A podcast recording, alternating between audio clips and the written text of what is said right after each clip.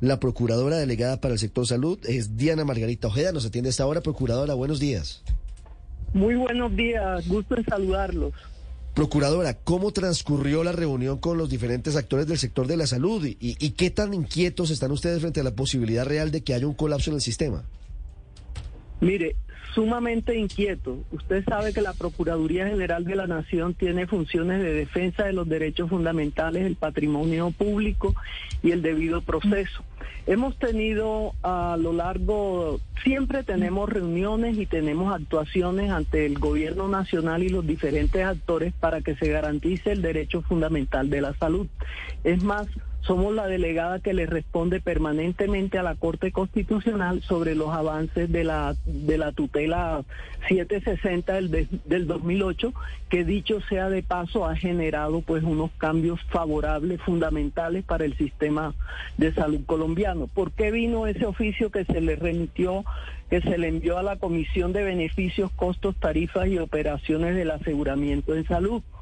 Porque con desde varias reuniones que hemos tenido con, con las EPS, que son las empresas promotoras de salud y del aseguramiento en salud, que es uno de los grandes avances que ha tenido la reforma a la salud desde hace 30 años, podríamos decir. Eh, se viene advirtiendo que puede haber un riesgo, que hay un riesgo grande de desfinanciamiento del Sistema General de Seguridad Social en Salud, hay una escasez de medicamentos y eso, eh, eso hace que peligre el ejercicio del derecho fundamental de la salud a que están obligadas las EPS. Hay dificultades con, con la unidad de pago de capitación en lo que va recorrido del año 2022. Si a usted no le pagan, si la UPC se, se está desfinanciada por algunas razones, si a las EPS no les pagan, porque por razones de y porque ha habido cambio en esa unidad de pago por capitación que ya está desfinanciada en el 2022 en razón a la inflación, a la devaluación, a lo que se proyecta el aumento del salario mínimo y en temas de atención misma. Eh, por el COVID han aumentado las frecuencias de atención en salud por la incertidumbre de los usuarios que van a liquidar las IPS, han acudido a que los atiendan más en razón a que dicen atiendan porque no sabemos qué va a pasar. Los traslados obligatorios que se han hecho de EPS que efectivamente tenían problemas a, EPS que son cumplidoras, pues eso genera unos traslados con personas que venían con atrasos de atención en sus servicios, operaciones, tratamientos, eso genera mayores costos para las EPS que recibieron esas personas la incertidumbre de la población, como le dije, de que van a liquidar a las EPS y, entonces qué es lo que vamos a hacer. ¿En qué se concreta la solicitud que hicimos? Revisen, por favor, la EPS que ya viene desfinanciada del 2022 por los factores que yo le comenté, inflación, o ayer dijo el DAN está en el 12.53. Cuando se hizo el estudio de la UPC para el 2022 estábamos hablando de un de una de un IPC de 3.7%, ¿sí? Entonces ya hubo un aumento grande, hay un desfase grande que viene, la devaluación que ha sido grandísima. Sí. Otro desfase el aumento del salario mínimo proyectado, otro de fase. Y lo que viene para el 2023, ya sacaron una, un proyecto de resolución que va en contravía hasta de las órdenes de la Corte Constitucional, porque uno de los principios de la equidad que ha sido un gran avance y que se ha trabajado en los últimos años es igualar la unidad de pago del régimen contributivo con, con la unidad de pago del régimen subsidiado. Mm. Ahí no había mayor diferencia. En total estaba está este año en un millón ciento nueve contributivos, 927 mil subsidiados. Ahora pretenden aumentar el contributivo al 16%, pero hay que tener en cuenta las, las variables de inflación de evaluación. Vamos a ver si eso alcanza. Y la y la y la UPC del régimen subsidiado la pretenden aumentar en en un 12, casi un 12%. Ya me escribieron con razón los gremios que, que, tienen EPS afiliadas al régimen subsidiado y me dicen, mire el error tan grande que, que, se, que van a cometer, esto es grave porque primero no nos pagan. Hay una subestimación en el comportamiento de los gastos de las tecnologías incluidas en los planes de, beneficio. O sea, han aumentado los planes de beneficio de servicios, no se paga. Sí, quiero, si no pagan, ¿hacia dónde van a llegar? Quiero preguntarle por una frase de la carta. Ustedes dicen que se evidenció la problemática que se viene generando para crear una crisis sistémica que impacta directamente la sostenibilidad del sistema de salud. La conclusión de, de esa reunión es que, según les entiendo, y quiero preguntarles si ese es el sentido de esa frase, que desde el gobierno se está intentando generar una crisis para hacer la, el cambio, la reforma al sistema de salud. Pues mire, eh, cuando, cuando Dicen en todos los escenarios, porque yo los he escuchado, que es el peor sistema de salud del mundo, que la salud en Colombia es fallida, en contra de la evidencia de los progresos y avances que se han visto en los últimos 30 años, de los cuales podemos decir que no es perfecto, pero cuando hay una afiliación, una cobertura de un 99%, donde el, el usuario no tiene que hacer gasto de bolsillo, lo que estamos viendo es un retroceso a lo que era antes de la ley 100. Hospitales de caridad para quien no tenía recursos.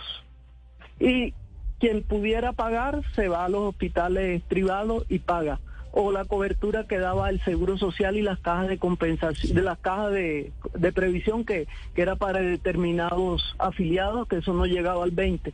Hemos tenido un avance grandísimo, el sistema no es perfecto, el sistema hay que seguir construyéndolo, hay que seguir avanzando. Son casi 30 años de avance y no se puede decir que esto es, que esto es fallido, que las EPS sobran. Cuando se dice que las EPS sobran, que no les pagan, no las escuchan. Cuando ellas llegan a la Procuraduría o a reuniones, eh, envían oficio, lo que nos toca es decirle, mire, esto está peligrando, es una alarma grande, hasta los usuarios están contentos con el sistema de salud colombiano. Entonces, ¿de qué se está llenando la gente? De incertidumbre. ¿Qué le pasa a las EPS? ¿Cuál sería el accionar de la Procuraduría o la intervención si el Ministerio de Salud y el Gobierno Nacional no cumplen con las medidas urgentes que ustedes requieren en esta carta? Mire, nuestro llamado primordial dentro de nuestras funciones constitucionales y legales, el primero que estamos haciendo es una función preventiva y un control de gestión. Nosotros continuaremos trabajando en ese sentido hasta donde sea posible y más adelante la señora procuradora, quien está sumamente preocupada y metida en este tema. Ella ayer recibió a la, a la ministra, a su equipo de gobierno y al superintendente de salud para también decirles esto y para escucharlos a ver qué es lo que quieren, qué es lo que quieren hacer con el sistema de salud. ¿sí? Y en todo caso, lo que se advirtió es que se debe ejercer la garantía de los derechos fundamentales, seguir avanzando en la salud de los colombianos, cumplir con las órdenes de la Corte Constitucional, que una de ellas es revise el señor gobierno la UPC a ver si es suficiente para que garantice los derechos fundamentales. La ministra le dijo a la procuradora Margarita Cabello que va a acabar la CPS o en qué sentido se, se, se dio transcurrir la reunión.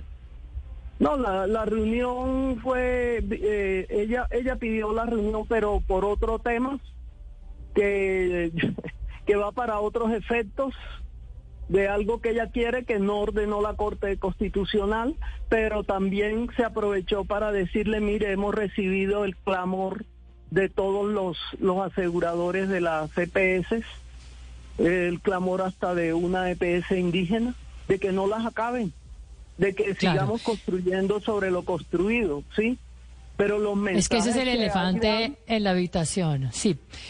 Pero precisamente, Procuradora, le quiero preguntar por eso, ¿de cuánto tiempo estamos hablando? Es decir, ¿cuánto falta o cuántos meses o cuántas semanas, qué sé yo, para llegar a un posible colapso en el sistema de salud, que es lo que ustedes dicen en la carta que dirigen a los ministerios de Salud y de Hacienda?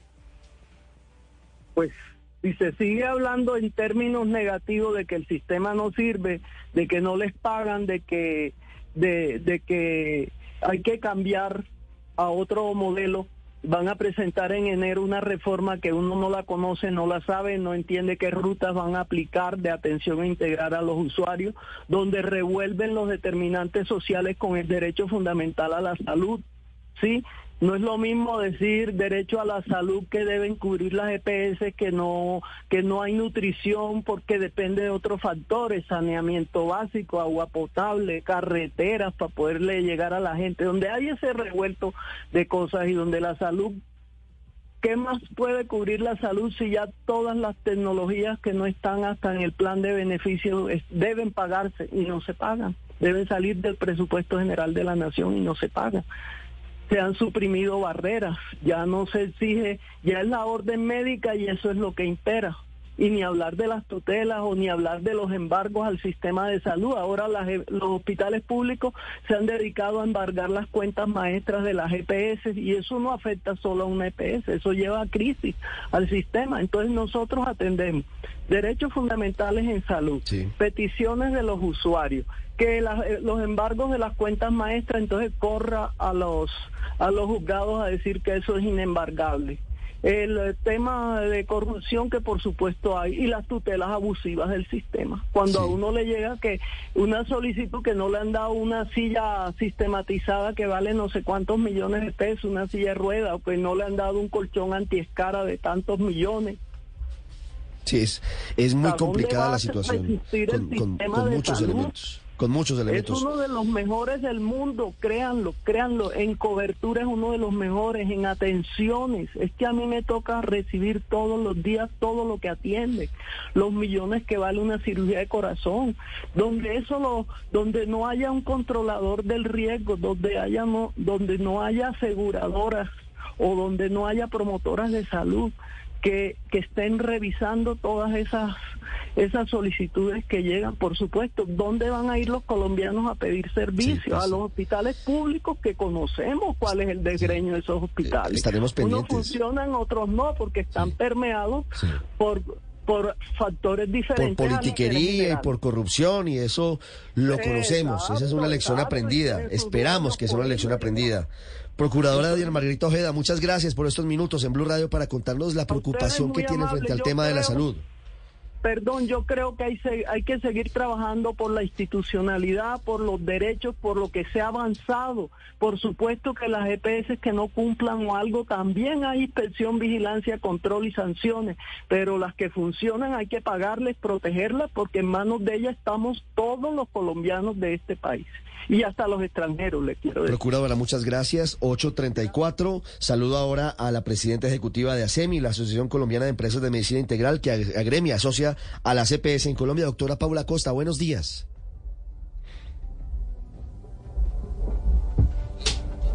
Doctora Costa. Aló. Hola, doctora Costa, buenos días. Buenos días, Ricardo. Un saludo para todos. Mire, ¿usted tiene la misma preocupación de la Procuraduría? Eh, ¿Su escenario, su panorama es así de, de sombrío frente al futuro del sistema de salud en Colombia, como lo dice esta carta de la Procuraduría? Pues mire, nosotros compartimos las preocupaciones. Este ha sido un año muy difícil por muchas razones. La procuradora Diana Margarita estaba presentando algunas de ellas, pero digamos, para hacerle la historia corta, tenemos muchas más atenciones de salud, en donde los precios también han aumentado, donde esa prima que paga el gobierno nacional a las EPS para atender a todos los colombianos, que en el caso del régimen contributivo son 92 mil pesos al mes en promedio y en el caso del régimen subsidiado son 80 mil pesos al mes, pues se quedó corta. Y cuando usted tiene una prima que es fija y tiene unas atenciones que están incrementándose en número y en precio, pues las finanzas de estas empresas que son unas finanzas realmente, y acá se ha logrado un equilibrio que es muy fácil de romper, porque cuando usted mira los estados financieros de las CPS desde hace varios años, las utilidades están entre el 0 y el 3%. Entonces, si usted calcula mal esa prima con la que se hacen las atenciones de todos los que estamos acá sintonizados, son cerca de 2.2 millones de atenciones al día que presta el sistema de salud pues se genera un hueco que es importante y se genera una presión de recursos que es muy difícil eh, solventar si no hay ajustes y no hay acciones por parte del gobierno nacional. Sí. es importante ¿En cuánto está este hoy esa prima? Pero doctora Costa, ¿en cuánto está hoy esa prima y en cuánto solicitan ustedes ese ajuste? Mire, en este momento eso es para el régimen contributivo 92.435 pesos mensuales, al año es 1.109.000 pesos, en el régimen subsidiado son 964.000 pesos anuales. ¿Qué es lo que nosotros hemos hecho en nuestros cálculos? Teniendo en cuenta que tenemos una inflación que va en el 12,53, una evaluación que va por el 25%, con una expectativa de aumento del salario mínimo que puede estar alrededor del 15%, más todo el aumento de frecuencias, es decir, las cantidades que están demandando y la cantidad de servicios que están pidiendo los colombianos. Las cuentas que hacemos dentro de ASEMI es que el aumento debería ser del orden del ciento. En este momento hay una eh, eh, ¿Del orden de cuánto, perdón, una resolución 18, 18%. 18. Sí, señora. Del 18%. Bueno, es que eh, eh bueno, y justamente, ¿qué le ha dicho en el Ministerio de Salud? ¿Qué le dice la ministra Corcho al respecto? Porque es que un aumento de 18% también puede generar una bola de nieve que termine repercutiendo en todo, incluso la propia, la propia economía como tal, la propia carestía. Mire, no hemos tenido la posibilidad de tener una conversación técnica con el Ministerio. Eh, nosotros hemos pedido múltiples citas con la ministra y con el viceministro de Protección Social, que es el encargado de estos temas, pero aún esas citas no se han concretado. Eh, tuvimos un espacio de control político en la Comisión Séptima de Senado, en donde pudimos presentar esos argumentos y ahí estaba presente la ministra. Eh, y pues en este momento, ¿en qué está esta conversación? Uno, hay una comisión en donde participa el Ministerio de Hacienda, DNP, el Instituto de Evaluación de Tecnologías y el Ministerio de Salud, que define ese incremento de la UPC. Eh, ellos ya eh, pusieron para discusión una resolución de incremento en donde se está aumentando para el régimen contributivo en 16.53 y para el régimen subsidiado en 12.22. ¿Por qué uno dice, bueno, pues que están muy cerca? Claro, lo que pasa es que este equilibrio es un equilibrio muy digamos, muy fino, en donde si usted incrementa dos puntos por debajo de lo que debería ser el aumento de la UPC, pues se lleva por delante a la mitad de las EPS que están en este momento funcionando en el país. Claro. Entonces, es un tema realmente muy sensible, no para las EPS, y acá yo quiero hacer un, como un énfasis, para todo el sector salud. Porque las EPS pues contratan a todos los proveedores, son más de 63 mil proveedores, 90% son, son privados, en donde pues estos a su vez tienen también múltiples trabajadores de la salud y por eso es que hay una preocupación sistémica como lo, lo, presentaba la señora procuradora. Sí, hay cinco puntos que advierte la Procuraduría. Yo quisiera que, que usted nos contara ante ese escenario Doctora Costa, ¿cuál podría ser el futuro del, del, sector salud en el país?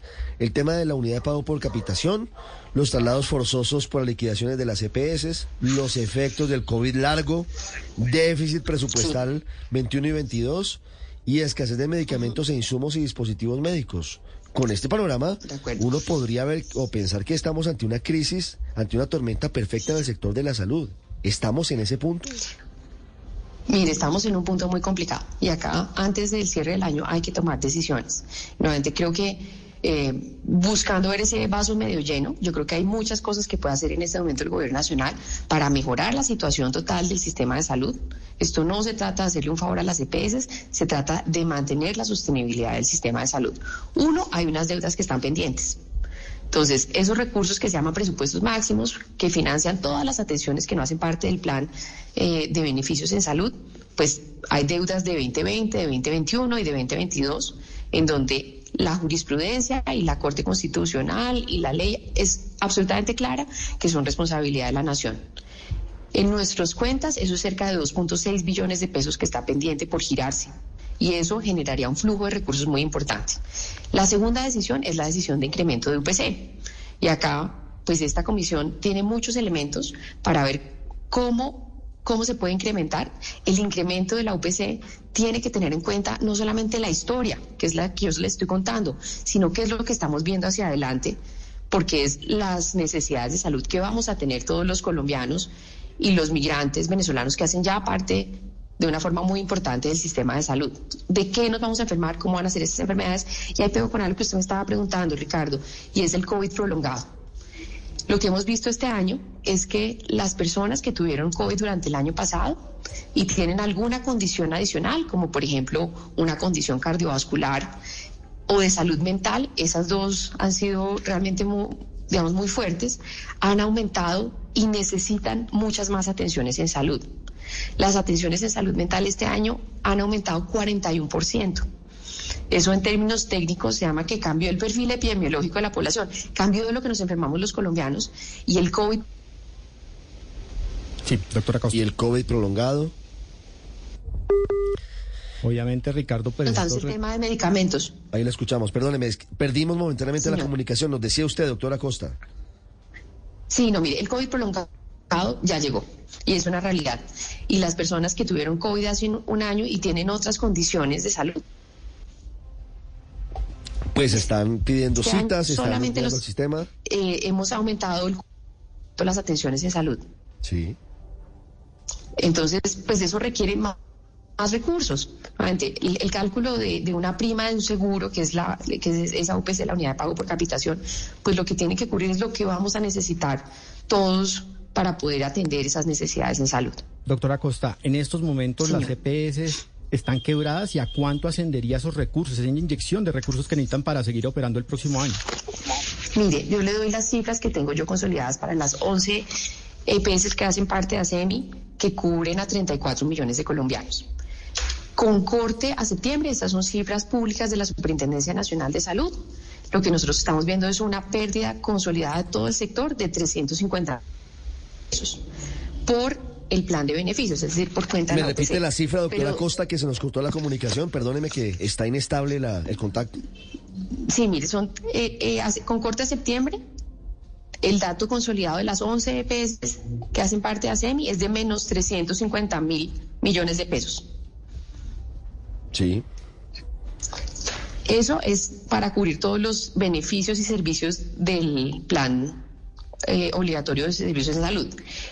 Y por cuenta de los presupuestos máximos, hay un déficit de un billón de pesos. Hay un déficit muy grande, un billón de pesos, con la perspectiva de lo que va a ocurrir con la unidad de pago por capitación, el aumento en una de ellas y lo que está ocurriendo con los otros cuatro puntos de la advertencia de la Procuraduría. Doctora Costa, muchas gracias. No, a ustedes tal vez, si me permite un, un, mensaje final, y es, yo creo que acá en manos del Gobierno Nacional hay muchas decisiones que se pueden tomar. Si, si no se toman, pues realmente lo que se está poniendo en juego no es la viabilidad de las EPS, sino la garantía de ese derecho a la salud de todos los colombianos. 8.44, ya regresamos en Mañanas Blue. Estás escuchando Blue Radio.